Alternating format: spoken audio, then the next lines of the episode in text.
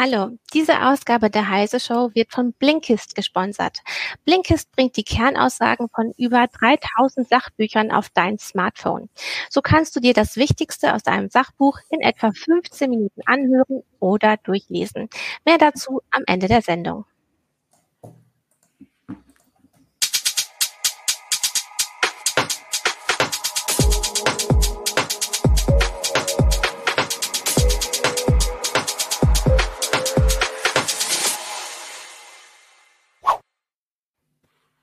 Hallo, herzlich willkommen zu einer neuen Heise Show. Heute mal dienstags um 17 Uhr.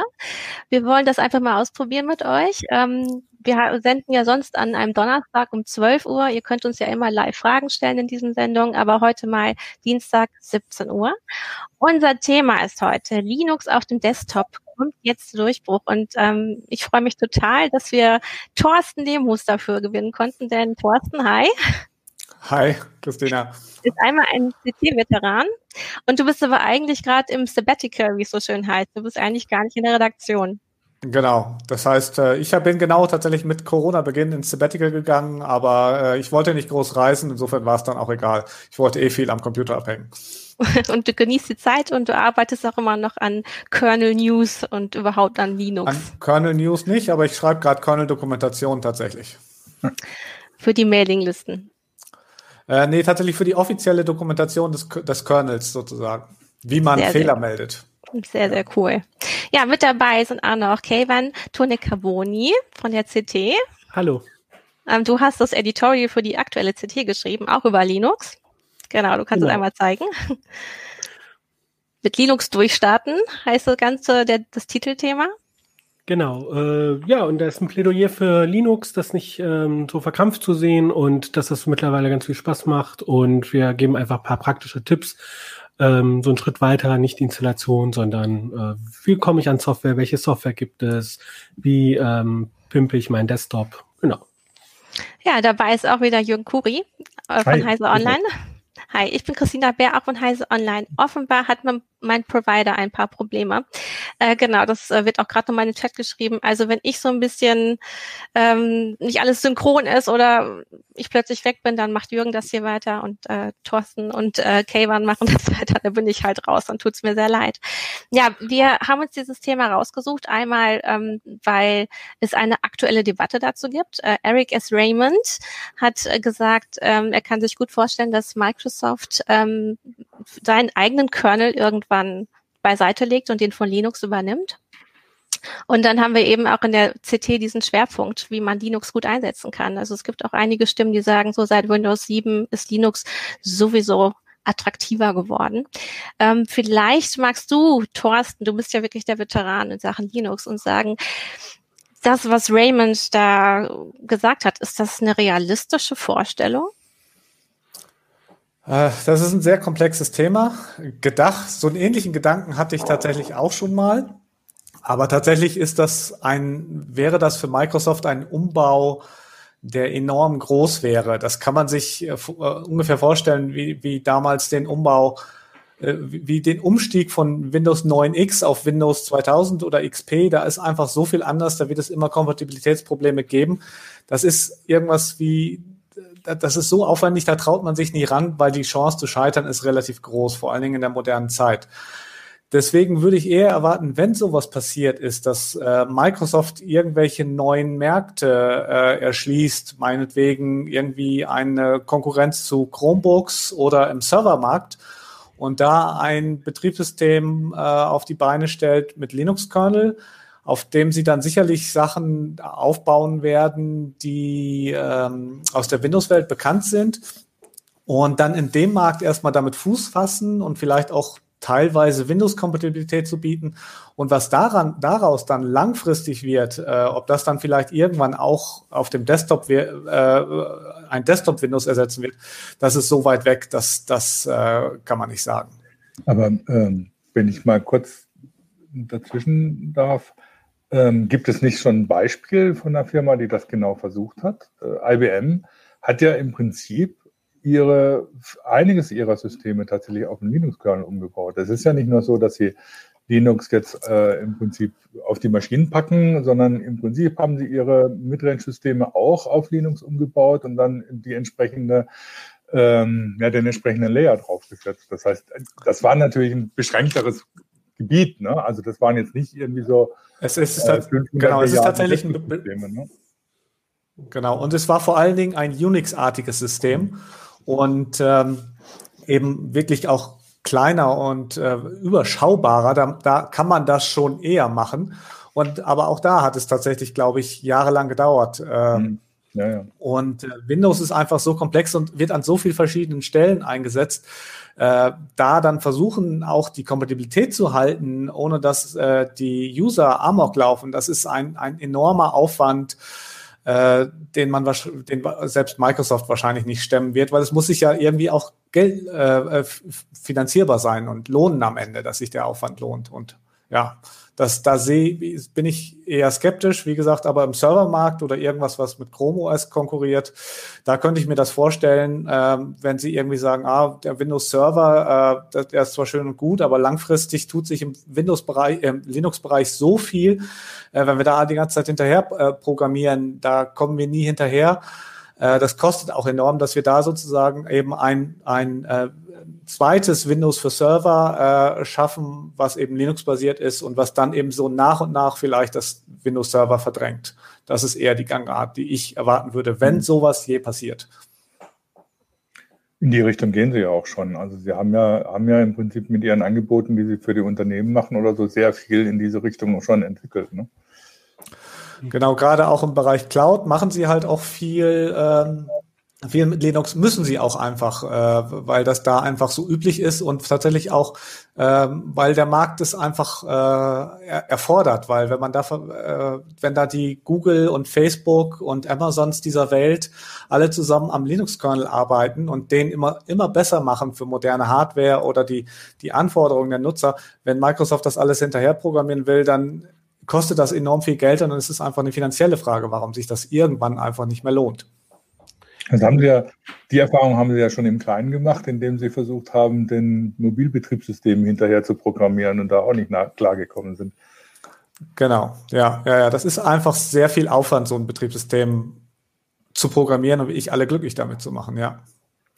Und vielleicht muss man dazu auch sagen, dass Microsoft ja mittlerweile einfach viel unverkrampfter ähm, geworden ist unter Nadella. Ne? So und ähm, also ich selber benutze ähm, Visual Studio Code äh, unter Linux. Ähm, die ich habe Teams, habe ich ein Debian Repository äh, bei mir eingebunden von Microsoft. Das hätte man ja auch vor paar Jahren nicht geglaubt. Und vielleicht ähm, also da ist mir auch äh, Eric Raymond ein bisschen zu verkrampft in diese Richtung, so entweder oder, äh, anstatt zu sagen, so, okay, Microsoft ist sehr, sehr unverkrampft, sehr flexibel. Sie haben jetzt auch eine Stellenanzeige gehabt, wo sie irgendwelche Leute gesucht haben, die sich auch mit Linux auskennen, um äh, irgendwelche von den eigenen Tools sozusagen auch auf Linux zu bringen. Ähm, sie integrieren andere Sachen halt aus der Unix-Welt schon seit langem. Äh, und ähm, vielleicht müssen wir das halt einfach nicht so, dieses äh, wird äh, Microsoft den, den Windows-Kernel durch den Linux-Kernel ersetzen, sondern ähm, dass auch viel mehr äh, in Fluss kommt, auch durch neue Geräte, durch Webtechnologien ähm, und dass das alles nicht so verhärtete Fronten mehr sind. Wichtig dabei ist eben auch zu sehen, Microsoft macht halt das, was äh, der Markt abnimmt oder wo der Markt einen zu drängt, weil diese Sache mit dem Visual Studio, was du gerade sagtest, das ist einfach was, äh, äh, das äh, haben sie nicht nur freiwillig gemacht, das ist auch sicherlich vom Markt motiviert, weil einfach Entwickler sonst womöglich äh, stark zu Linux abgewandert werden, wenn sie eben tatsächlich für die Cloud programmieren wollen oder eben für Android und und und. Da ist halt viel, Linux hat da ein groß, deutliches Standbein. Und um diesen, diese Abwanderung zu verhindern, müssen sie da halt auch offener werden. Und es gibt ja auch dieses äh, Windows Subsystem for Linux, äh, was die jetzt ja auf eine komplett neue Basis gestellt haben. Da sagen ja auch Leute, dass äh, da geht's ähm, auch darum zu sagen, ähm, dass Entwickler, die halt äh, unter Linux-Systemen entwickeln oder für Linux-Systeme auf Servern, für Container oder so, dass die halt eben dann ihr Windows-System verwenden können, dann dieses Windows-Subsystem for Linux haben und dort die ganzen äh, Linux-Tools, anstatt dass sie sich jetzt halt eine Linux-Distribution auf ihre Arbeitsmaschine machen. Ne? Also das, ähm, da wird auch ein bisschen Zuckerbrot genau. gegeben, um dann halt die die Desktop-Marktanteile zu halten. Ähm, und das, äh, da sollte man jetzt nicht fantasieren, ob jetzt irgendwie äh, es demnächst eine Linux-Distribution von Microsoft gibt. Ja. Also im Grunde wollen sie ähm, es einem einfacher machen, Linux zu nutzen. Na, man muss kein umständlich ein Dual-Boot einrichten, sondern man hat eine virtuelle Maschine eigentlich.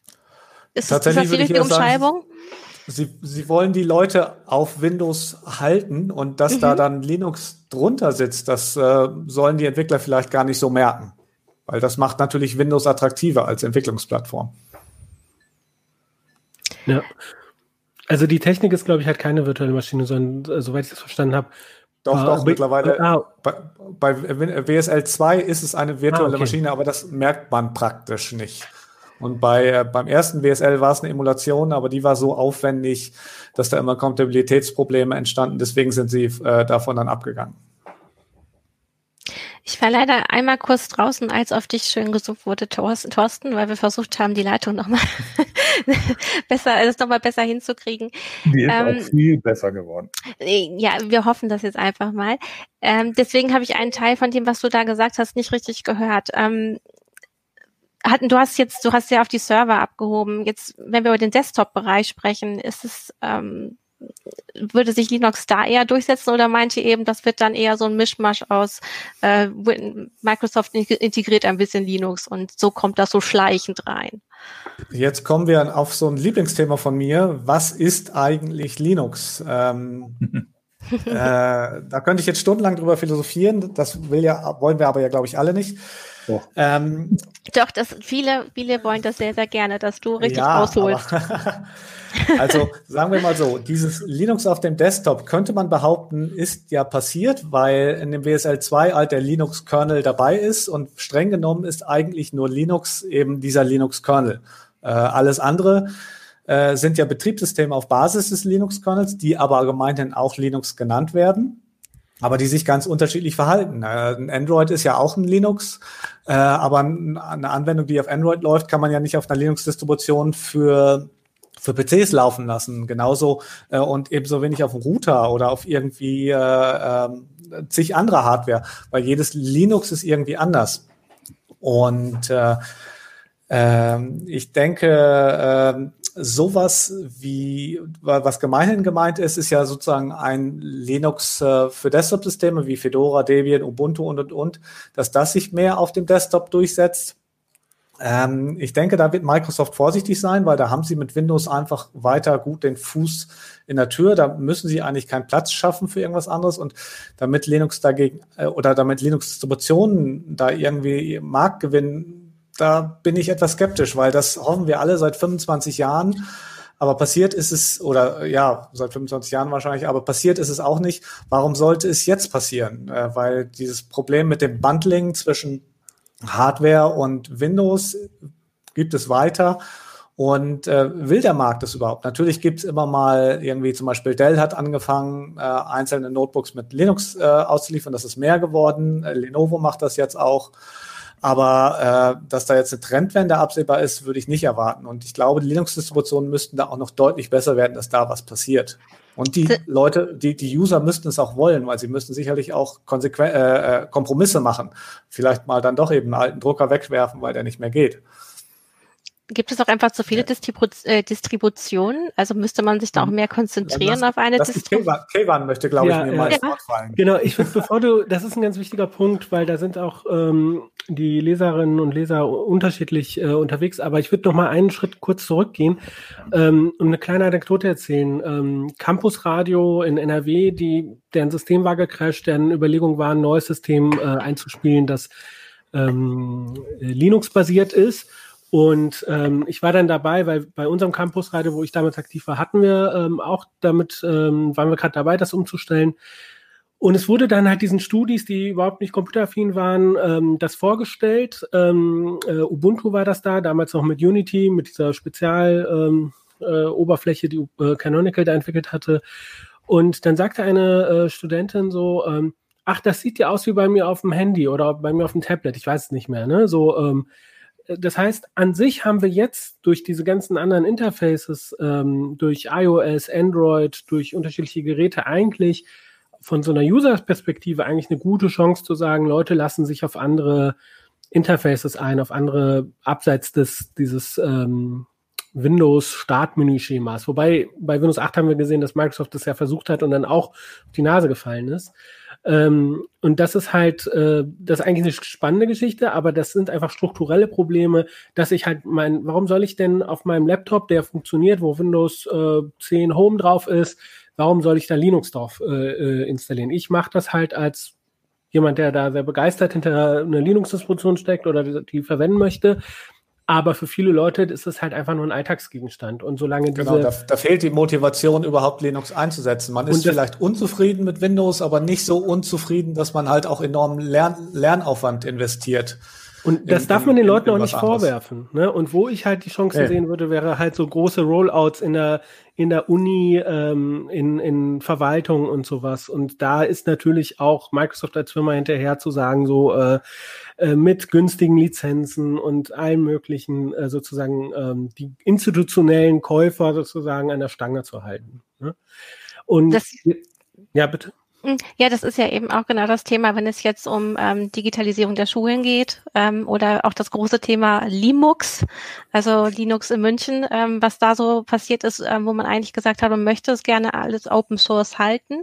Äh, wir haben erst vergangene Woche in der Heise schon noch über äh, Privacy Shield gesprochen äh, und da hat Microsoft einfach ein Problem oder wir eben ein Problem mit dem Datenschutz oder welche Daten fließen ins Ausland, wenn wir Produkte von Microsoft nutzen und könnten wir das nicht mit Open Source ähm, ähm, umgehen und wäre das geostrategisch, geopolitisch nicht äh, schlauer, mehr auf Open Source zu setzen. Also eben, was du sagst, Behördenbereich, äh, Bildungsbereich, da wäre vielleicht ja, der richtige Anwendungsbereich dafür. Ja klar, wobei das natürlich strategische Überlegungen sind oder sagen wir mal halbwegs strategische Überlegungen, die für den normalen User bislang keine richtige Rolle gespielt haben. Also wie jetzt die digitale Souveränität in Europa aussieht, ob das mit Open Source und Linux besser funktioniert.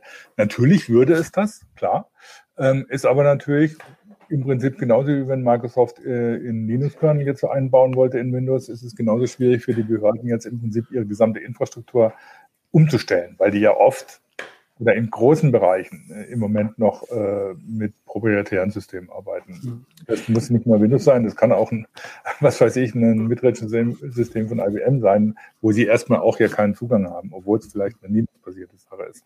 Die andere Seite ist dann, ähm, dass es natürlich schwieriger wird, Windows einzusetzen, wenn das mit der DSGVO und dem Privacy Shield so weitergeht. Im Moment ist es tatsächlich so, durch die Aufkündigung des Privacy Shields, dass eigentlich Windows nicht mehr eingesetzt werden darf in Europa. Das ist bei Linux natürlich besser, weil das System selber, der Kernel, wie, wie äh, Thorsten sagt, einsehbar ist, einsehbar ist und äh, man, man da direkt sieht, was passiert. Wobei der Kernel natürlich dann jetzt nicht das eigentliche Problem ist. Da gab es jetzt, bei, als wir die Privacy Shield, mein Gott, geredet haben, so einige, einige, äh, einigen Zoff, äh, weil ich gesagt habe, da hilft Open Source nicht unbedingt weiter, wenn ich dann ein Office-Paket in irgendeiner Cloud einsetzen will und diese Cloud vom amerikanischen, äh, äh, von der amerikanischen Firma betrieben wird. Das heißt, aber das sind natürlich Überlegungen, wo, wo sowas wie setzt sich dann so ein System wie Linux schneller durch oder besser durch, äh, schon eine, eine Rolle spielen. Und dann kommt irgendwann nämlich auch der normale User und sagt, hm, wenn es so ist mit Windows, wieso benutze ich dann nicht was anderes? Äh, dann ist nämlich dann auch so ein, so, sagen wir mal, so ein, so ein Leidensdruck da zu sagen, ja, dann muss ich mal, mal, mal was überlegen und wenn das auch funktioniert, warum nicht was anderes? Also ich würde sagen, wenn es äh, hart auf hart kommt, dann wird Microsoft schon irgendeine EU-DSGVO-Variante irgendwie ähm, äh, veröffentlichen. Ich weiß nicht, wie hart da deren Cloud-Anbindung und so ähm, äh, eingenäht ist äh, in Windows. Dafür kenne ich mich zu schlecht aus. Ähm, und auf der anderen Seite glaube ich halt auch, dass wenn, ähm, wenn halt äh, Leute in äh, Behörden oder in der Politik äh, sagen, nee, wir, wir haben das Gefühl, wir können ohne Windows nicht arbeiten, dann werden sie auch zu kreativen Lösungen kommen, was irgendwie rechtliche Bestimmungen angeht, damit es dann doch geht. Ähm, und ähm, das ist ja quasi Privacy Shield ja auch in einer gewissen Form gewesen. Äh, Ähm, wir hatten ja auch in zwei Ausgaben vorher in der CT über digitale Souveränität gesprochen. Ich glaube halt, dass Open Source ein Weg sein kann, aber es ist kein Automatismus. Man kann, man muss es auch nicht mit Open Source machen, sondern das sind halt einfach eine Frage von Regelungen und von Standards, ja. Und ob die jetzt dann in Open Source, das macht einiges einfacher und hat vielleicht auch eine gewisse Kultur muss aber nicht sein. Und auf der anderen Seite, ähm, ich finde das zum Beispiel witzig bei Firefox klar, diesen privatsphärenorientierten äh, Browser, den ich auch unter Android halt verwende, so. Ähm, dann bin ich in die Einstellungen gegangen unter Datenschutz und dann sind halt so Daten, also so, ich meine, die meinen das auch nicht böse von Mozilla, ne, diese Fehlerberichte oder äh, Qualitätsmanagementberichte, ne, so, aber ich fand es schon ein bisschen komisch bei einem datenschutzsparsamen Open Source Browser, dass das per Vorgabe aktiviert war, ja, so, ähm, äh, deswegen hast du da völlig recht, dass Open Source an sich ähm, da, in dem Kriterium Datenschutz oder so kein Automatismus ist. Ne. Also ich würde tatsächlich sa sagen, da, ob eine Software Open Source ist oder proprietär, ist eigentlich heutzutage relativ egal, sondern was der Hersteller eben macht. Und in der Open Source Community ist natürlich ein großer äh, Fokus drauf, auch äh, Userrechte äh, im Auge zu behalten. Aber was die großen Firmen eben daraus machen, äh, das sieht man ja bei Chrome OS oder Android, die halt auch äh, sehr viel Open Source äh, äh in ihrem Betriebssystem haben oder, oder, enorm viel, aber trotzdem sicherlich Sachen machen, die gegen die DSGVO oder andere Sachen vielleicht irgendwie nicht ganz koscher sind. Also das liegt nicht an Open Source oder proprietär, das liegt einfach dran, mhm. was die Firmen oder die Distributoren daraus machen. Und ähm, da kann man natürlich von wegkommen, wenn man jetzt Linux-Distributionen für PCs wie Fedora, Debian, Ubuntu nutzt, aber auch die haben ihre Nachhause-Telefonierfunktionen mittlerweile äh, zum Teil, äh, wo man dann nochmal genau drüber nachdenken müsste, ist das eigentlich alles konform? Also es ist ein komplexes Themengebiet. Äh, ja, wobei, also, ja klar, natürlich, äh, genau das ist dann, das Problem, wenn du da, wenn du umsteigen willst. Nur ähm, die Geschichte ist natürlich, mit, mit solchen Diskussionen. Das fängt damit an, dass Microsoft plötzlich sich offener zeigt und geht eben bis dahin, dass, dass äh, die Diskussion losbricht, äh, wie kann Europa ähm, unabhängiger werden, wobei das eine schwierige Diskussion ist, aber das muss man jetzt nicht heute diskutieren, ähm, äh, bis hin dazu eben, dass die Leute merken oder so, hm, vielleicht es liegt da was im Argen, wo ich mir Gedanken machen muss das fördert natürlich auch dann die, die Überlegung oder so mal was anderes auszuprobieren. Und wenn dann tatsächlich eine Distribution wie Ubuntu oder Fedora oder so das den Leuten sehr einfach macht, äh, wenn sie sich mal rantrauen, dann äh, ist dann natürlich schon, schon ein Punkt gemacht. Ne? Hm. Helmut Höbert schreibt jetzt gerade via Facebook, ähm, der Endkunde, also besonders Unternehmen möchte gerne auch kostenpflichtigen Support. Äh, und ähm, da hat man bei Linux doch eher Probleme. Nee, eigentlich nicht. Also ja. man kann das bei Red Hat, bei SUSE einkaufen, bei Canonical, äh, um jetzt mal die großen Distributionen zu nennen. Aber es gibt ja auch äh, Firmen in Deutschland zum Beispiel, mittelständische Unternehmen, die da ähm, Support anbieten, die auch maßgestaltete Lösungen anbieten, auch so eine Art äh, Cloud Office anbieten auf der Basis von äh, LibreOffice. Ähm, das, das ist überhaupt kein Problem, ähm, würde ich sagen. Es ist die Frage, was mit Support genau, genau mhm. gemeint ist. Ich meine, wenn man einen, einen PC mit Windows kauft, dann kriegt man von äh, Microsoft ja auch keinen Support. Man kriegt Support von dem Hersteller, dass das äh, Windows darauf vernünftig läuft. Äh, und man kriegt von Microsoft indirekt die Updates. Äh, aber wenn man Microsoft anruft und sagen, wie geht denn das und das, dann werden die einem auch nicht helfen. Und das ist bei Linux halt ähnlich. Es gibt halt Unternehmen wie Dell, Tuxedo, Lenovo, die zum Beispiel Hardware mit Linux verkaufen und die müssen natürlich äh, sozusagen im Rahmen der Gewährleistung, Garantie und auch im Sinne von Kundenbindung dafür sorgen, dass das alles vernünftig läuft. Aber die erklären einem dann auch nicht, wie man einen Drucker, den man vielleicht fünf oder zehn Jahre vorher gekauft hat, äh, unter, unter dem Linux zum Laufen kriegt. Gut, vielleicht versuchen die der ein oder andere es ne, noch, aber da ist man dann genauso alleine wie bei einem PC mit Windows. Äh, da hilft, helfen, helfen die einem auch nicht. Das heißt, mhm. und den Support, den Kevan da eben genannt hat, das ist halt tatsächlich eher auf Firmen oder mhm. zumindest mhm. kleine Unternehmen ausgerichtete. Äh, ja, wobei sich da, da natürlich die Support, die, die Situation für den Endkunden auch insofern bessert, dass der ist ja dann meistens auf den Familienadmin angewiesen. Ne? Irgendeinen aus der Bekanntschaft, Verwandtschaft, der sich auskennt und der irgendwie, wenn es Probleme gibt, eingreifen kann. Und das war halt meistens so für den Familienadmin, war lange Zeit halt Windows einfach das Bessere, weil es ging halt einfacher und schneller zu reparieren oder so. Und das hat sich aber, aber auch geändert. Das heißt, wenn ich in der Verwandtschaft irgendwo jemanden habe wie Thorsten oder Kevan, dann habe ich, hätte ich überhaupt keine Bedenken, Linux zu installieren, weil zur Not ruft ihn einfach an. Äh, der kennt sich ja damit aus und davon gibt es eben inzwischen auch mehr. Also von daher denke ich, hat sich die Situation auch da natürlich schon gebessert, auch was Support angeht. Klar, natürlich kostenpflichtige Support, das ist für Firmen interessant. Der, der große Support von Red Hat oder von, von SUSE oder so, das ist nicht für einen Endkunden. Wobei es da natürlich bei den Firmen teilweise auch Foren gibt, die man, wo man mal nachfragen kann. Da, da wo es knackt, äh, wenn ich da noch kurz ergänzen kann, ist halt natürlich, dass ähm, bei, ich weiß jetzt nicht, was der Marktanteil von Linux auf dem Desktop ist, äh, der ist ja im einstelligen Prozentbereich, darauf können wir uns, glaube ich, einigen. Das ist halt für viele Hardwarehersteller nicht interessant und dadurch wird halt, ähm, was weiß ich, wenn ich Geräte kaufe und so ähm, ähm, und nicht auf die Linux-Kompatibilität achte, dann ähm, ist es halt nicht so ähm, fluffig und ich habe nicht die Anleitung dabei, äh, die erklärt, wie ich das jetzt unter ähm, Linux mache ähm, und ähm, äh, und für Windows oder für Mac habe ich das dann dabei, wobei viele Hardware ja auch mittlerweile ähm, ganz gut unterstützt wird.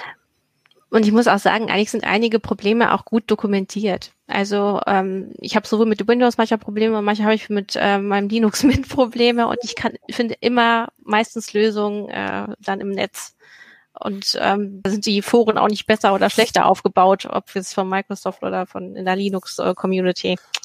Ja, man darf aber halt nicht vergessen, dass es eben halt doch ein anderes System ist und man muss gewillt sein, es zu lernen. Das heißt, wenn ich zum Beispiel jetzt auf Windows umsteigen würde, was ich das letzte Mal zu Zeiten von Windows 3.11, glaube ich, benutzt habe, Wow. Äh, da müsste ich halt enorm viel lernen. Da müsste ich erst mal zwei oder vier Wochen äh, wahrscheinlich rumprobieren, bis ich das überhaupt wieder so weit habe, dass ich mich wohlfühlen könnte.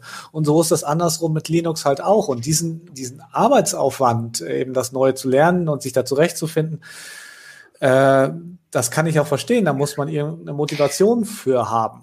Aber eigentlich sind sich doch die Oberflächen schon ähnlicher geworden. Ne? Ja, ist, ja, die Oberflächen sind, glaube ich, nicht das Problem. Gerade in ja. Zeiten, wo wir durch Android und Smartphones gewohnt sind, dass es alles so ein bisschen anders funktioniert, das, das ist nicht mehr das Problem. Das Problem mhm. ist dann eben, wenn der Drucker nicht geht, die Webcam nicht geht mhm. oder man eben. Also so ein eher Treiber. Aber das, ich glaube, da also wenn ich da, weil das äh, schneidet genau an dem an, was du eben gesagt hast, wo ich dann nochmal weggegangen bin, und zwar nämlich diese mhm. Vielfalt. Und ich, wenn ich da im Heise-Forum nachgucke oder die E-Mails, die wir jetzt auch auf unseren Schwerpunkt äh, als Feedback bekommen haben, dann gibt's da ähm, zwei Fraktionen zugespitzt gesagt. Und das eine ist halt eben, diese Vielfalt ist so toll und wenn mir GNOME nicht gefällt, dann nehme ich XFCE oder KDE Plasma oder ähm, Elementary oder was auch immer, ja, so. Also ich habe so eine Vielfalt und jeder kann sich sozusagen seine Lieblings äh, äh, Oberfläche und seine sogar seine Lieblingsdistribution aussuchen. Ähm, einer schrieb sogar ein bisschen ketzerisch so, äh, es gibt ja quasi für jeden Linux-User eine eigene äh, äh, Distribution quasi. Äh. Und auf der anderen Seite gehen Leute hin und sagen, ja, wenn sich die äh, Open Source Entwickler, die Linux-Distributionen und äh, Bedienoberflächenentwickler sich nicht da einigen können und da diese ganzen Sonderwege gehen. Es gibt ja nicht das eine Linux-System, die eine Linux-Distribution, die eine Linux-Oberfläche. Und das verwirrt halt Leute und dann sagen sie, das ist mir zu anstrengend und der eine sagt mir das, der andere sagt mir das. Äh, dann habe ich keine Lust und dann gehe ich dann irgendwie äh, doch lieber zu Windows äh, oder bestenfalls Mac, weil das ist da einfach einfacher. Und das ist halt einfach so ein Paradox die Vielfalt, die aber auch verwirrt. Ne? Ja, obwohl ja, ich finde, so Distributionen wie Ubuntu machen es einem so einfach, von Windows umzusteigen, oder? Also gerade das ja. finde ich, ich. Ich, also sag mal so, als bekennender Betriebssystemaknostiker, der ich inzwischen bin, ähm, Okay, du hast auch mal OS 2 benutzt, genau wie ich. Ja, ja, natürlich. Ja. Das, war, das war die Initiierung sozusagen. Da, danach war es dann so, dass es ganz egal war im Prinzip, äh, wenn ich, wenn ich jetzt Linux und Windows benutze, weil es halt irgendwo auf dem Rechner läuft oder so, die unterscheiden sich für mich eigentlich nicht groß. Was ich am liebsten benutze, ist tatsächlich Android, weil äh, ich bin zu faul inzwischen, nach irgendwie 30 Jahren IT, zu faul, mich irgendwie mit irgendwelchem Zeugs rumzuschlagen, wie Treiber suchen und sonst was. Und das habe ich bei Android nicht. Mein Smartphone kommt mit dem Android und das läuft drauf und dann stelle, installiere ich Apps drauf und es funktioniert. Dann kann ich noch ein bisschen in den Einstellungen rumgucken, ob mir zu viele Daten übertragen werden oder nicht und es passt. So, fertig. Ob ich jetzt Linux oder Windows nutze, das ist im Zweifelsfall ja egal ich habe immer irgendwelche Probleme, da läuft die Hardware läuft nicht oder das System gibt's nicht oder sonst was und, ähm, und das nervt und da möchte ich mich eigentlich gar nicht mit beschäftigen. Und das ist natürlich auch die Haltung vom normalen User. Das ist ja auch völlig berechtigt. Der will ja nicht irgendwie Computernerd werden, der will seinen Rechner oder sein System benutzen, um irgendwas zu erledigen, sei es Filme gucken, sei es spielen, sei es im Homeoffice arbeiten, sei es sonst was machen. Und da ist ihm das Betriebssystem da, ehrlich egal. Genau, und da sind tatsächlich Linux-Distributionen, sie sind schon ziemlich gut, mhm. aber eben, wenn man Windows kennt, äh, ist Windows halt typischerweise halt doch auch einfacher. Also das äh, kann ich auch verstehen, äh, dass, dass es da eben, wie gesagt, die Motivation fehlt sozusagen zum Umstieg. Oder wenn es eine gibt, man, der eine oder andere hat ja mhm. eine, also bin ich ja mhm. auch umgestiegen, ja.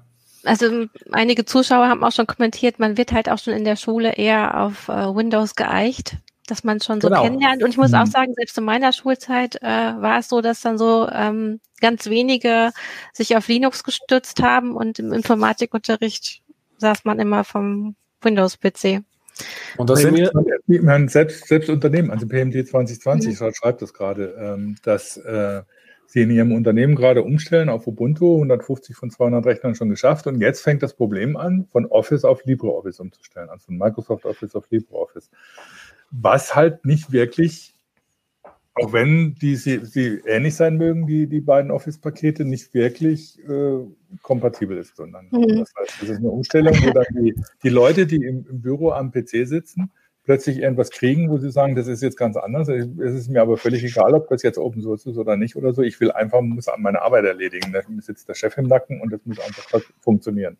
Mhm. Und dann wird es halt schwierig. Das war, ist, mhm. möglicherweise ist sowas ja auch was, was zum Beispiel bei Linux im teilweise im Hintergrund kam. Ne? also von den, unser, von den Nachbearbeitern die, die Beschwerden kamen. Ne? Ja, unser Zuschauer Stefan Bauer hat auch geschrieben, es bringt auch nichts, Leute auf Teufel komm raus auf Linux umzustellen, wenn sie mit Windows vermeintlich glücklich sind. Also man mhm. muss hinhören, wo sie zu äh, oder mit was sie unzufrieden sind und dann da ansetzen. Und ähm, vielleicht ist das auch eben die Strategie von Windows, äh, nicht von Windows, von Microsoft, ähm, sich da Linux rein und ran zu holen, wo es ihn nutzt.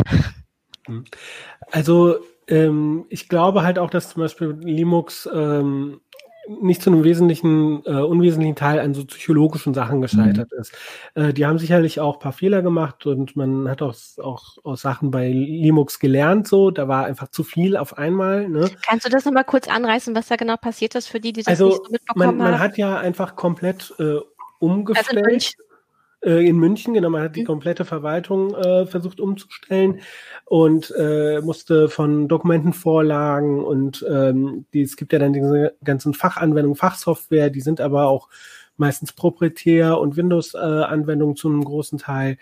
Und ähm, wir hatten ja auch, ähm, ich weiß jetzt gerade gar nicht, den IT-Chef, glaube ich, von den jetzigen von München da, der dann auch sagte, so, äh, es gab dann hinterher zwei Systeme, ne, äh, ähm, also dass die Leute an zwei Rechnern arbeiten mussten. Dann gab es aber auch so strukturelle Geschichten, dass halt die IT-Verantwortlichkeit von Abteilungen zentralisiert wurde äh, zu einer Zentral-IT, was natürlich ja auch ähm, so, hier wird mir Autonomie weggenommen. Wir kennen solche Prozesse, wenn in Institutionen Sachen umgestellt werden, ne, dass das halt eben zu, zu Problemen führt.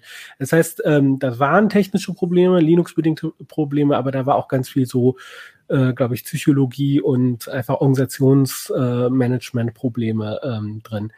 Ähm, und äh, jetzt bin ich ein bisschen vom Faden abgekommen. Eigentlich wollte ich was anderes sagen. Also, ähm, was hatte ja, der Zuschauer eben gesagt? Naja, äh, dass, dass man sich die Nische suchen soll. Ja. Also wenn, wenn es ganz glückliche Windows-Nutzer gibt, dann soll man nicht versuchen, die zu Linux rüberzuziehen an der Stelle, sondern eben gucken, ja. wo haben wo haben sie Probleme und dafür die Lösung finden. Also ein, ein Leser äh, schrieb mir, ähm, man sollte das ähm, gar nicht ähm, so machen, dass man jetzt sagt, äh, Leute, äh, benutzt jetzt Linux und jetzt müsst ihr euch mit einem zurechtfinden, sondern äh, vielleicht fängt man erstmal mit den Open Source Projekten an. Ne? Also unter Windows äh, äh, LibreOffice verwenden, Firefox, ähm, äh, GIMP, äh, Darktable, ich weiß nicht, äh, Krita, was auch noch alles mögliche an Anwendungssoftware gibt, die aus der Linux-Ecke kommt oder aus der Open-Source-Ecke kommt und die sowohl für Windows als auch für Linux verfügbar ist. Und ähm, und dann halt eben, wenn die Leute diese, die, die Programme sozusagen kennen, dass dann eigentlich äh, ist ja das Betriebssystem mehr oder weniger Schnuppe. Ne? So, das ist halt natürlich auch ein interessanter Ansatz. Ich würde auch, ich, ich würde auch sagen, so an, an, an, äh, an die Linux-Fans sozusagen, auch an mich selber so, äh, nicht halt sozusagen die Leute zu versuchen, dahin zu pushen oder zu zwingen oder so, sondern ähm, halt eben das vielleicht zu zeigen und wer damit glücklich ist, glücklich und ähm, wer nicht, äh, der nicht, aber halt eben äh, das ist halt alles, also viele der Probleme haben wir heute nicht mehr, äh, genauso wie ich halt bei Windows keine Treiberdiskette oder CD mehr brauche, sondern meistens alles über das Update da reinkommt.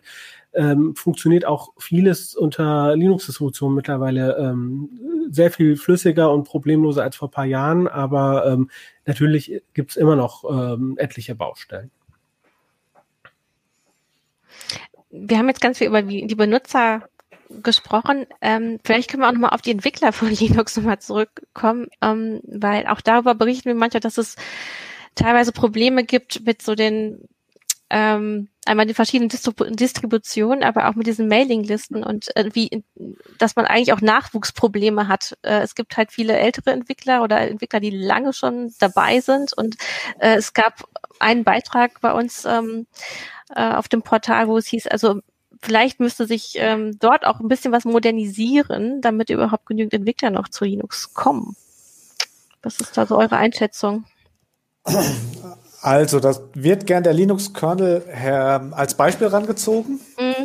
Da sind auch tatsächlich ähm, sehr viel ältere Entwickler und sehr viel Alteingesessene und sehr äh, für moderne Maßstäbe krude Arbeitsansätze, wie die da entwickelt werden. Äh, die Sache ist die, das funktioniert für die ganz gut und sie haben zu de, zu, zur gleichen Zeit eben äh, auch kein Problem mit Entwicklern. Es gibt massig genug beim Linux-Kernel. Das Problem ist in Bereichen rund um den Linux-Kernel, die für den für eine Linux-Distribution wie Ubuntu, Fedora und Co. genauso wichtig sind, wie zum Beispiel bei den, den 3D-Treibern und so. Äh, da gibt es massive, äh, äh, massiven Entwicklermangel. Und ähm, da wird aber auch tatsächlich, eine, die arbeiten teilweise schon mit moderneren Methoden und so, aber äh, da wird auch nichts passieren, weil man muss einfach auch in der Linux- und Open-Source-Welt sehen, ähm, viele Entwickler werden von irgendeinem Arbeitgeber dafür bezahlt, an Linux oder irgendwelchen Linux-Komponenten zu, zu schrauben. Und die machen natürlich nur irgendwas, was dem Arbeitgeber zugutekommt. Und das ist natürlich häufig zum Beispiel im Serverbereich. Äh, deswegen tut sich da so viel. Und davon profitiert natürlich auch der Desktop-Bereich. Aber es gibt halt nur wenige Unternehmen, die tatsächlich eben mit Endanwendern Geld verdienen. Und dadurch sind das natürlich halt häufig Enthusiasten, die da äh, äh, in der Freizeit oder nebenher zu ihrer regulären Linux-Arbeit irgendwas machen oder äh, teilweise eben auch Firmen. Und äh, da müsste halt irgendwie ähm, die Motivation kommen, dass da halt auch Geld fließt, würde ich annehmen, dass da mehr passiert. Also gibt es auch eher Finanzierungsprobleme. Also man muss ja auch überlegen, wer kann sich es denn leisten, sozusagen ähm, in seiner Freizeit irgendwie an, an Open Source Projekten, äh, ob das jetzt der Linux Kernel ist, GNOME oder so, ähm, zu basteln, äh, mitzumachen, seine Zeit. Ne? So und ähm, ist ähm, also wenn man guckt, da da, wo viel passiert, sind tatsächlich auch dann die EntwicklerInnen äh, eingestellt bei ähm, Red Hat oder Canonical oder bei Microsoft oder bei Samsung oder wem auch immer. Und wenn wir nochmal zurück zur digitalen Souveränität gehen, dann ist halt auch die Frage, ähm, ähm, also, oder denken wir nochmal an diese Lücke bei OpenSSL. Ne? Alle haben OpenSSL verwendet, aber niemand hat da sozusagen Manpower reingegeben äh, oder, oder Finanzen. Und es hing halt an ganz wenigen Leuten. Ne? So, ähm, das heißt, wenn ich jetzt auch als äh, Deutschland ähm, das ähm, oder als EU oder als keine Ahnung, Stadt Lüneburg das verwende, dann zu überlegen, okay, stelle ich da auch Entwicklungszeit sozusagen für die Tools, die Bibliotheken, ähm, die Systeme, die ich für Open Source Systeme, die ich verwende, bereit. Ne? Und ähm, andererseits gibt es aber auch Programme, ähm, zum Beispiel GNOME ist da ähm, sehr früh, ähm, die sind da seit äh, über zehn Jahren dran, zum Beispiel, die haben angefangen mit dem, da gab es ja diese diese Google-Stipendien für Studis so im Sommer und dann haben die da aufgesandelt äh, ähm, ähm, für, für Frauen halt, dass auch mehr, mehr ähm, Studentinnen äh, das nutzen. Und äh, mittlerweile ist das das äh, Outreach Program for Women. Äh, ähm, jetzt hat ähm, GNOME macht gerade diese Challenge, ja, wo sie halt auch Ideen sammeln, sozusagen, ähm, dass ähm, äh, wie kann man jüngere Leute sozusagen äh, anziehen als äh, äh, EntwicklerInnen ähm, für Open Source oder auch jetzt konkret für GNOME ähm, ähm, und solche Sachen, solche Programme sind wichtig, um, um neue Leute zu bekommen, auch ein bisschen so alte Strukturen zu, zu überdenken, ähm, äh, wie halt die Kernel-Mailing-Liste, also äh, wenn ich mal eine Kernel-News schreiben muss, ich drehe da durch, wenn ich versuche, mich da durchzuarbeiten. so, äh, und, äh, ähm, und auf der anderen Seite muss man auch sagen, also es, es braucht halt einfach das Cash. Ne? So, äh, es muss halt, die Stellen müssen gefördert werden, damit halt da auch mehr äh, Leute dran arbeiten. Gutes Beispiel würde ich sagen, ist vielleicht GIMP. Äh, eben dieser Photoshop-Ersatz, hätte ich beinahe gesagt. Also die Bildbearbeitung, die auch unter Windows äh, äh, viel benutzt wird. Aber ich mhm. glaube, die könnten auch durchaus äh, ein deutlich besseres Programm machen, wenn da eben irgendwie Firmen Geld, einen Hebel hätten, Geld damit auch zu verdienen. Und da ist natürlich das Open Source Prinzip manchmal vielleicht auch ein bisschen hinderlich. Und äh, deswegen Wobei, mhm. stockt es vielleicht manchmal oder geht es manchmal nicht so schnell voran, wie, wie man sich das allgemein wünschen würde. Ja, wobei ich da, äh, sorry Christina, äh, ähm, dann das Beispiel Krita, ähm, das hatten wir ja auch Anfang des Jahres in der CT vorgestellt, wie die sich finanzieren. Die machen das ähm, interessanterweise ähm, ein Großteil mit Einnahmen aus dem Windows Store. Ja, also man kann es halt im Windows Store für 10 Dollar oder Euro oder so kann man Krita kaufen oder bei Steam. Das ist der zweite große Brocken. Dann haben sie ein bisschen Sponsoring oder äh, Fundraising, also irgendwie Spenden und Sponsoring von Intel und von ähm, so einer Stiftung. Äh, und ähm, Spenden, also dass man halt sozusagen spenden kann. Und da können wir natürlich überlegen, ob wir diese Gratiskultur, ne? Es wird ja auch oft gesagt, so, ne, Open Source ist kostenlos, aber äh, ne, äh, also ob wir dann sagen, hey, ähm, ich gebe monatlich fünf Euro an, äh, an das Projekt, weil natürlich sieht GIMP auch so aus, wie es aussieht. Nicht nur, weil da irgendwelche schrulligen Entwickler dahinter wären, so, sondern halt einfach, weil Adobe eine ganz andere Entwicklungsmannschaft hat und auch LibreOffice sieht anders aus als Microsoft Office, weil da halt natürlich äh, ganz viel Kohle und ganz viel ähm, äh, Personenstunden dahinter stecken, die, die dieses Produkt weiterentwickeln. Das muss man mhm. halt auch äh, sagen. Obwohl ich, also ich habe bisher keine großen Kompatibilitätsprobleme gehabt. Äh, also vielleicht ist es dann auch da wieder nur der, wie es aussieht, der Unterschied, leichte Bedienunterschiede. Ähm, Helmut Lehmeier hat ja auch noch mal geschrieben, wenn Linux in der Verwaltung ver verwendet würde, gäbe es genügend Geld für Weiterentwicklung. ähm, ähm, und einige andere haben auch geschrieben, das Problem ist gar nicht so das, das Betrie der Betriebssystemwechsel, sondern eben Office-Wechsel, was du jetzt schon angeschnitten hast, oder dass eben die Hardware nicht so gut angesprochen wird, dass man damit eher Probleme hat. Also gerade im Firmenumfeld würde ich bei der Hardware sagen, das ist nicht so das Problem, weil im Firmenumfeld wird darauf geachtet, dass die Hardware, die man einsetzt und das Betriebssystem aufeinander zertifiziert ist. Das kostet dann natürlich irgendwo extra, aber das ist da tatsächlich ganz normal. Ähm, also da, da wäre ich vorsichtig. Ähm, aber das Problem ist, ich denke eher, die, die alten Anwendungen und die, die, die, die, Umlernen, das ist da, was, was viel tut. Ja. Also ähm, ich, äh, äh, ich würde da auch sagen, einfach äh, Augen auf beim Hardwarekauf äh, und dann, dann, also ich habe selber mit Hardware unter Linux keine Probleme, aber ich habe ich bin jetzt auch nicht jemand, der zockt, ne, äh, so, dass ich da irgendwie auf Nvidia-Grafikkarten oder so angewiesen bin. Und, ähm, äh, und auf der anderen Seite gucke ich dann halt, wenn ich was kaufe, ist das halt kompatibel. Ähm, ich habe auch schon Sachen erlebt, dass zum Beispiel ein Drucker unter Linux gar nicht lief. Auf der anderen Seite hat mir ein Kumpel mal seinen Drucker geschenkt, der unter Windows 7 dann nicht mehr lief und ich habe den dann noch bis das Teil auseinandergefallen ist, unter Linux verwendet. So, da gab es für Windows 7 keine Treiber, aber unter Linux ging es ohne Probleme. Das ist mal so, mal so. Und ähm, äh, ja, äh, und bei der Verwaltung, wir hatten ja auch das Positivbeispiel Schwäbisch Hall, die da sehr pragmatisch rangegangen sind und die dann halt ähm, äh, sowieso die Software aus dem vom ähm, also per so Remote Desktop oder Citrix oder solche Techniken halt ähm, auf die Desktops geholt haben. Und dann ist ja eigentlich egal, ob das jetzt Windows oder Linux ist, dann haben sie halt überall so ein, äh, erst hatten die, glaube ich, SUSE und jetzt haben sie ein Ubuntu-basiertes System. Ähm, und dann sind, öffnen sich die Clients eh von von, äh, also die Programme, also die Fachsoftware, was weiß ich, äh, Ausweis soll ausgestellt, Ausweis ist ein schlechtes Beispiel, aber keine Ahnung, irgendeine Urkunde oder sowas oder Meldebescheinigung, dann öffnet sich eh die Software in einem Fenster und kommt eigentlich von einem Server entweder zentral in der Stadt oder vom kommunalen Rechenzentrum. Und wenn wir da halt hingehen und sagen, ja, wir, wir bei der Ausschreibung schreiben wir vor, dass das zum Beispiel eine Webtechnik ist oder dass das Betriebssystem unabhängig ist, ähm, dann kann man natürlich peu à peu die Verwaltung umstellen, dass das dann hinterher für eine Verwaltung völlig egal ist, ob sie jetzt den Leuten Windows-Rechner dahinstellen und äh, oder ob sie den Leuten halt ähm, Linux-Rechner dahinstellen. Das peu à peu ist tatsächlich das, was, glaube ich, wichtig ist und wo die Verwaltung und die Politik einfach sagen müsste, okay, wir wollen uns aus der Microsoft-Kralle befreien, weil man ist da ja gefangen, man kommt da teilweise nicht weg, weil alle Software, was weiß ich, die Finanzämter, die teilweise von Linux auf Windows zurückgegangen sind, weil eben die eine Software, die sie da brauchen, nur für Windows erhältlich ist.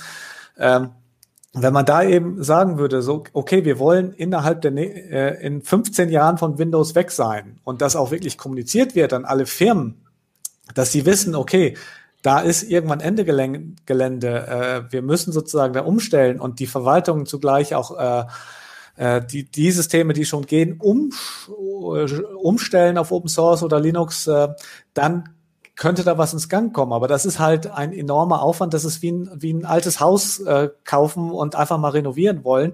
Das kann man nicht mal eben, äh, äh, wenn man das nebenher zur normalen Arbeit irgendwie macht, äh, in einem Monat machen. Das dauert eben Jahre. Und das, äh, da andere Firmen in, involviert sind, muss man auch eben das kommunizieren, dass man das halt vorhat. Das hat Linux aber auch gezeigt, dass sie das ja über Jahre angelegt hatten. Und dann haben sie es aber mittendrin abgewürgt. Die haben im Grunde auch nicht gewartet, bis es also es, da, implementiert haben, war, ne? Es war ja, zum Teil haben, haben, haben sie halt vielleicht auch was falsch gemacht, zum Teil ist die mhm. Politik quergeschossen. Das heißt, wenn da natürlich ein Politikwechsel kommt mittendrin, ja, dann äh, ist das Problem halt da. Dann, äh, dann entstehen tatsächlich Kosten enorme für die Rückmigration. Aber ich meine, ja, ja, wenn, wenn ich irgendwo in der Verwaltung wäre, würde ich sagen, ja, Microsoft, wir hängen an Microsoft, wir hängen da am Tropf, äh, wir müssen mal sehen, dass wir davon wegkommen. Selbst wenn man nur die Wahl zwischen Red Hat, SUSE oder Red Hat, SUSE, Ubuntu äh, äh, und Debian hat, das ist immerhin noch größere Wahl und äh, ja, wir wissen alle, äh, dass äh, äh, Konkurrenz belebt das Geschäft und ist auch für, für die Preisgestaltung halt wichtig. Also das ist ja auch unter Umständen ein ganz interessanter Aspekt, wenn man dann auf EU-Ebene guckt die ja, wo die Kommission ja inzwischen auch mit ihrem Plan von Digital Europe äh, und dem Green Deal, den sie da versuchen auszuarbeiten, schon versucht in diese in diese Richtung zu drücken, da auch tatsächlich Geld reinsteckt. Äh, wo, und die Kommission natürlich dadurch, dass sie ein bisschen längere äh, Budgetplanung hat als der normale, normale Haushalt von der Stadt, unter Umständen da sogar einen längeren Atem beweisen kann und da, da unter Umständen andere Initiativen ergreift, die äh, mehr in diese Richtung arbeiten, tatsächlich auch Verarbeitungsbehörden in, die, in diese Richtung zu bringen und denen die Zeit zu geben, umzustellen. Weil das äh, war ja eins der Probleme, denke ich, dass München gehabt hat. Gut, die machen, hat vielleicht die IT-Verwaltung auch tatsächlich Fehler gemacht, dass sie manches zu schnell oder zu, zu radikal machen wollte, keine Ahnung. Ähm, auf der anderen Seite war es halt so, dass dann die Politik ihnen nicht die Zeit gegeben hat, äh, da richtig zu arbeiten, sondern dann gesagt hat, ja, wir kriegen jetzt Druck, äh, sowohl von den Lobbyisten als auch unter Umständen von Mitarbeitern und dann gehen wir eher den einfachen Weg und gehen wieder zurück, den vermeintlich mhm. einfachen Weg. So, jetzt so richtig einfach wieder zurück auf Windows zu gehen, ist ja anscheinend auch jetzt nicht. Ja, ähm, die, die EU-Strategie ist ja wirklich äh, auch so bis 2030 und dann auch wieder ja. darüber hinaus geplant. Und man muss ja wirklich sehen, dass Städte so einen Fünfjahrestakt, glaube ich, haben. Ne? Auf Bundesebene wählen wir, wählen wir alle vier Jahre. Also das, das ist dann wahrscheinlich wirklich zu kurz, um sowas zu implementieren und zu sagen, das ist jetzt die Richtung. Oder man muss es so gut ähm, vorschreiben, dass das nicht mehr so schnell gekippt werden kann. Aber ähm, vielleicht können wir nochmal, wir mhm. sind, kommen jetzt so Richtung 18 Uhr langsam, nochmal auf unser Anfangsthema zurückkommen, nämlich Linux auf dem Desktop kommt jetzt der Durchbruch. Jetzt haben wir eigentlich schon festgestellt, es ist, es wird nur von sehr wenigen eigentlich genutzt. Windows rotet sich so ein bisschen rein über das Subsystem ähm, für Interessierte und Entwickler. Und ähm, Jürgen hat das auch einmal gesagt, das haben auch Leute bei uns im Forum geschrieben. Der Desktop ist ja gar nicht mehr so wichtig. Wir haben eben die Android-Geräte, wir haben die Tablets und die Smartphones und ähm, dann ist die Diskussion, ob Linux tatsächlich auf dem Desktop, Desktop ankommt, vielleicht auch ein überholt. Ja, teilweise. Also äh, zum einen, ja, natürlich, also mit den, mit den Geräten, wobei da, da hatte ich irgendwie eine interessante Erfahrung. Ich habe mal irgendwie von, von, von zwei, drei Jahren den, den Lenovo Yoga Book gekauft. Und dann gibt es ja mit Windows und mit Android. Ähm, und die Windows-Version ist eine Katastrophe. Die kann man nicht benutzen. Die ist total scheiße. Die Android-Version ist besser. Dummerweise läuft da ein Intel-Prozessor drin, der irgendwie so als Mobilprozessor und mit den Besonderheiten von Android jetzt auch nicht so gut zurechtkommt. Das heißt, es ist keine ideale Lösung, aber es ist besser als zum Beispiel die Windows-Version. Das heißt, klar, da besitzt sich natürlich am Tablet eine mehr oder weniger äh, angepasste Linux-Version sozusagen. Ein anderer Aspekt, bei Linux auf dem Desktop bei den Leuten unterzubringen, also jetzt da den normalen End-Usern, nicht in Firmen, hat Simon von, von einiger Zeit schon im, im, im, auf YouTube interessant gesagt, man müsste das mehr, dass mehr Rechner in Elektronikmärkten mit Linux laufen. Dass da einfach Rechner stehen, wo Linux drauf ist. Das kann ich nachvollziehen, und zwar aus der OS2-Zeit damals. Ne? Das war einer der, der größten Erfolge oder da, wo OS2 plötzlich, in Deutschland zumindest, relativ populär wurde, war, wo Escom und Vobis, damals große PC-Ketten, die massenweise PCs an die Leute gebracht haben, angefangen haben, PCs mit OS2 zu verkaufen. Plötzlich hatten irgendwie ganz normale Leute OS2 bei sich auf dem Rechner und kamen damit auch ganz gut klar, weil natürlich diese Rechner komplett von OS2 mit der Hardware unterstützt wurden. Also Phobis und Escom haben natürlich nichts verkauft oder so, wo dann ein Grafiktreiber drin war, der mit OS2 nicht lief. Und die hatten dann auch irgendwie mit Star Division ihre, ihr, ihr Office-Paket mit drauf und so. Das heißt, das war so ein Beispiel, wo das dann funktioniert hat. Dummerweise natürlich nicht auf Dauer, weil irgendwann kamen neue Rechner und da war der OS2 nicht mehr drauf, beziehungsweise kam neue Hardware und die hat OS2 nicht unterstützt. Das, das heißt, es ist dann gescheitert am weiteren Support. Aber grundsätzlich ist das natürlich auch so ein Ding. Wenn natürlich Linux einfach irgendwie selbstverständlich irgendwo auf dem, auf dem, im Elektronikmarkt rumsteht oder so, dann nehme ich den Rechner mit und er läuft oder so, ja, alles gut, ne? Es, es, muss den Leuten sozusagen egal sein, dass da ein Nicht-Windows-Betriebssystem drauf ist, so wie es damals der Fall war, als die Netbooks äh, auf den Markt ja. kamen und äh, da war halt über Linux drauf, äh, irgendeine Form eines Linux, weil äh, Windows damals einfach äh, zu ressourcenfressend war und so eine ähnliche Gelegenheit bräuchte es, damit Linux irgendwo auf dem Markt äh, Fuß fassen kann, sozusagen für Endanwender, um mal von diesem Desktop wegzugehen. Und ähm, dazu ist es dann eben vor allen Dingen auch wichtig, was Jürgen eben vorher schon sagte, dass äh, sich die Leute eben mit dem Betriebssystem nicht äh, beschäftigen wollen. Und das, denke ich, ist äh, ein Bereich, wo Linux-Distributionen wie Fedora, Debian, Ubuntu noch einiges machen können. Damit das eben letztendlich genauso einfach ist und idiotensicher äh, wie ein Android oder ein Chrome OS. Äh, einfach, es funktioniert mhm. einfach, ab und zu kommt eine, äh, äh, eine Meldung, oh, du musst ein Updaten, du drückst einen Knopf und es passiert. Das klappt teilweise bei Linux-Distributionen auch, aber noch längst nicht so gut.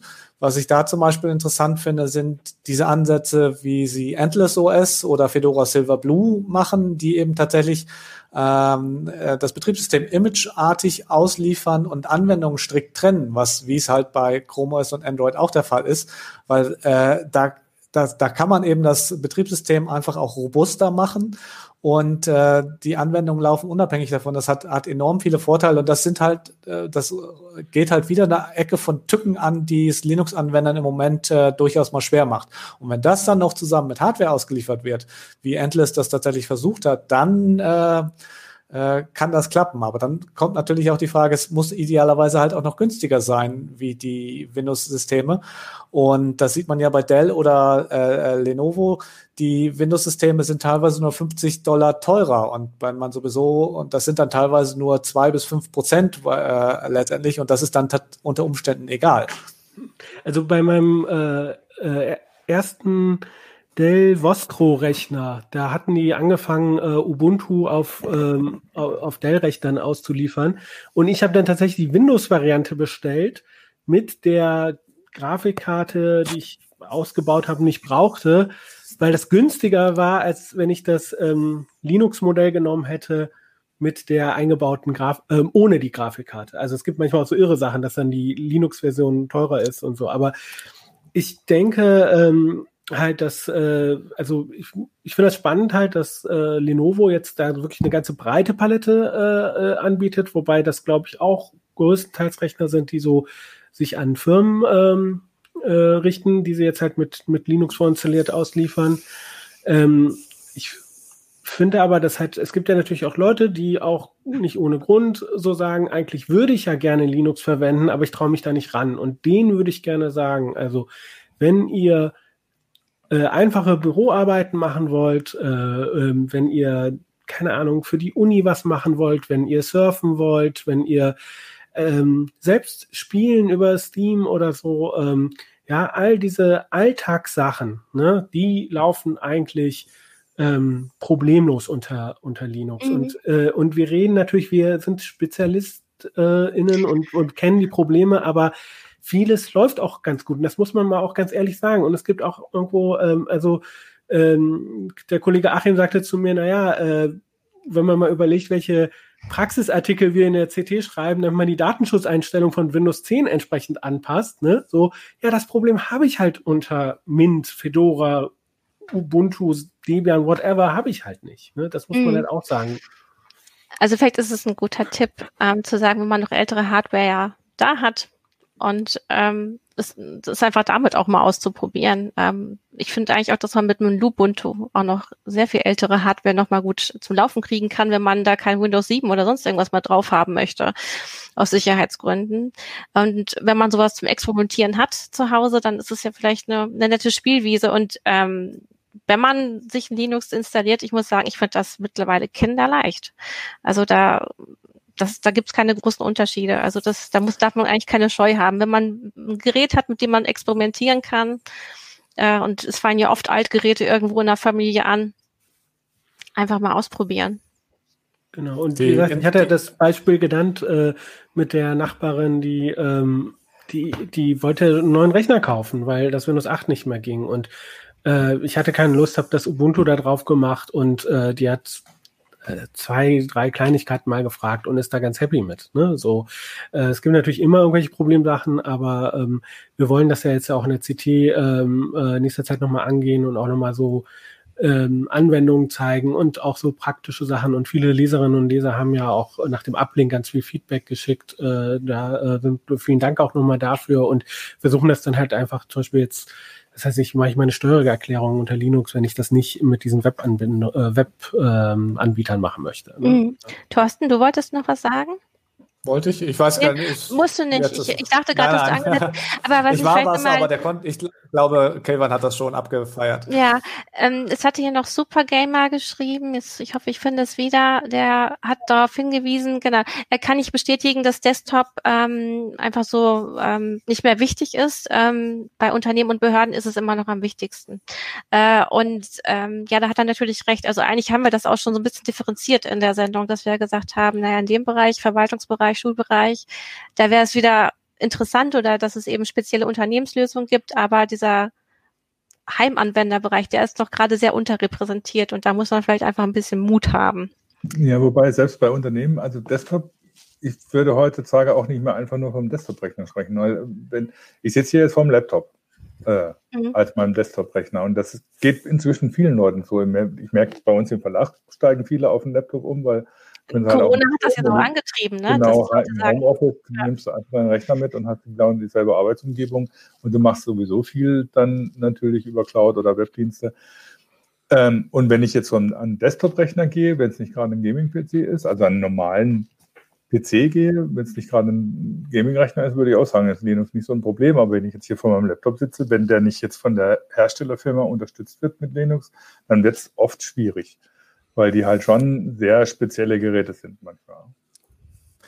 Es ist gerade Laptops und Linux ist ein interessanter Themenbereich. Ich habe ja in äh, 20 Jahren CT, davon 15 oder so an der schreibenden Zunft, äh, massig Linux auf Laptops getestet und äh, gerade wenn die Laptops neu sind, gibt es tatsächlich häufig wirklich oder eigentlich bei fast jedem Laptop irgendeine kleinere oder größere Macke. Häufig kann man sich damit arrangieren. Mhm. Äh, aber manchmal halt auch nicht. Manchmal ist es äh, zum Mäusemelken und äh, äh, wenn die Geräte dann aber so ein halbes Jahr alt sind oder ja, dann geht eigentlich fast immer alles. Da kann man auch noch mal Pech haben. Aber das Problem ist tatsächlich, ähm, das wird von mir auch gerade aus der Linux-Welt manchmal dann vorgeworfen, aus der Linux-Community oder von den Lesern, dass ich da irgendwie nicht gut für Linux spreche. Aber ich meine, ist es einfach so. Die Tests mhm. zeigen das. Selbst bei einem Gerät von Dell, was äh, ich mir privat gekauft habe, wo Linux vorinstalliert war, habe ich massig Probleme gefunden, wie äh, rauschender äh, Kopfhörerausgang, WLAN-Geschwindigkeit miserabel und äh, lauter so Sachen. Leer. Akku schnell, schneller leer, genau. Mhm. Äh, das kann einen dann schon in, in den Wahnsinn treiben. Also das Problem ist tatsächlich, ähm, dass wir da, wenn wir hier drüber reden und auch im Internet darüber äh, geredet wird, dass man immer nur seinen Blick auf die Sache hat. Und da ich halt bei CT immer sehr neue Geräte getestet habe, habe ich halt einen sehr negativen Blick da. Ähm, andere haben einen viel positiveren Glück, äh, Blick. Äh, vielleicht haben sie einfach Glück gehabt oder ältere Geräte. Das kommt halt immer drauf an. Aber äh, was man eigentlich mal machen müsste, wäre sozusagen quantifizieren, wie häufig hat man als Linuxer eigentlich wenn, wenn man einen beliebigen äh, Windows-Nutzer nimmt und sagt, so, du benutzt jetzt Linux, wie häufig passiert dann irgendwas, dass der Drucker nicht geht, äh, dass das Laptop nicht, eine wichtige Funktion vom Laptop nicht geht und, und, und. Dann könnte man eigentlich mal vergleichen, wie das so, wie sich Linux im, im Vergleich zu Windows schlägt. Aber mhm. das ist halt ein enormer Aufwand. Ja, also vielleicht kriegt man jetzt ja durch ähm, Lenovo nochmal ähm, kommt da ein bisschen mehr zusammen und wird auch vielleicht der Support besser äh, oder die Abstimmung besser äh, wenn die so ihre Erfahrungen machen. Mm, ihr Lieben, ich glaube, wir müssen langsam Schluss machen. es ist nämlich 18 Uhr.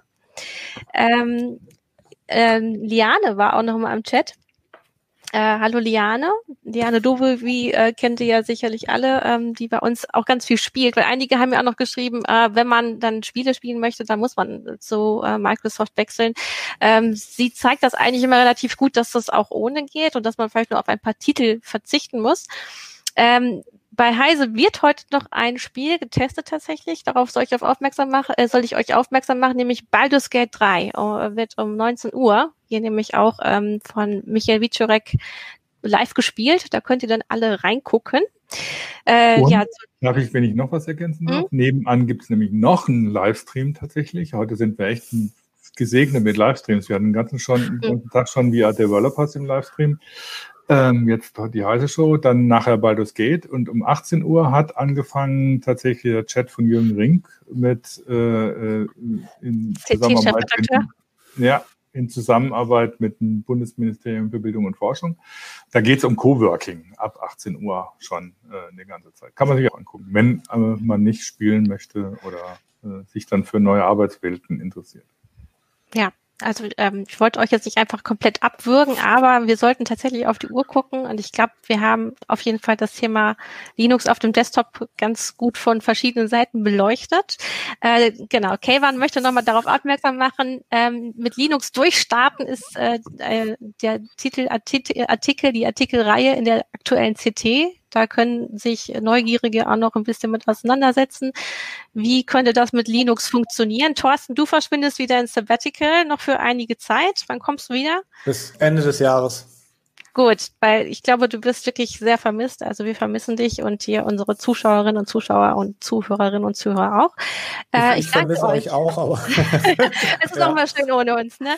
Nee, so sollst die Zeit natürlich genießen. Ähm, ja, wir danken, ich danke euch sehr für diese nette, nette Runde. Ich muss jetzt noch was zu unseren Sponsoren sagen und dann sagen wir auch Tschüss. Also während eines Spaziergangs auf dem Weg zur Arbeit oder im Fitnessstudio. Die 15-minütigen zusammen, Zusammenfassungen von verschiedenen Sachbüchern von Blinkist bringen dich überall auf den neuesten Stand. Blinkist hat neue Ratgeber und Klassiker aus mehr als 25 Kategorien, wie zum Beispiel Wissenschaft, Technologie und Zukunft mit Tipps und Tricks für Alltag und Beruf im Angebot. Jeden Monat kommen etwa 40 neue Blinks zu den bereits über 3000 vorhandenen hinzu. Es gibt sie auf Deutsch und Englisch. Für alle, die nach dem Blinks tiefer ins Thema einsteigen wollen, stehen nun auch Hörbücher in voller Länge bereit. Im Moment gibt es eine Aktion exklusiv für Zuschauerinnen und Hörerinnen der Heise Show. Auf blinkist.de slash Heise Show erhaltet ihr 25% Rabatt auf das Jahresabo Blinkist Premium. Ihr könnt vorher natürlich alles ausgiebig sieben Tage lang kostenlos testen.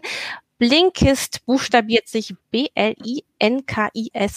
Es wird leider manchmal falsch verstanden. Ähm, das war unser Sponsor Blinkist.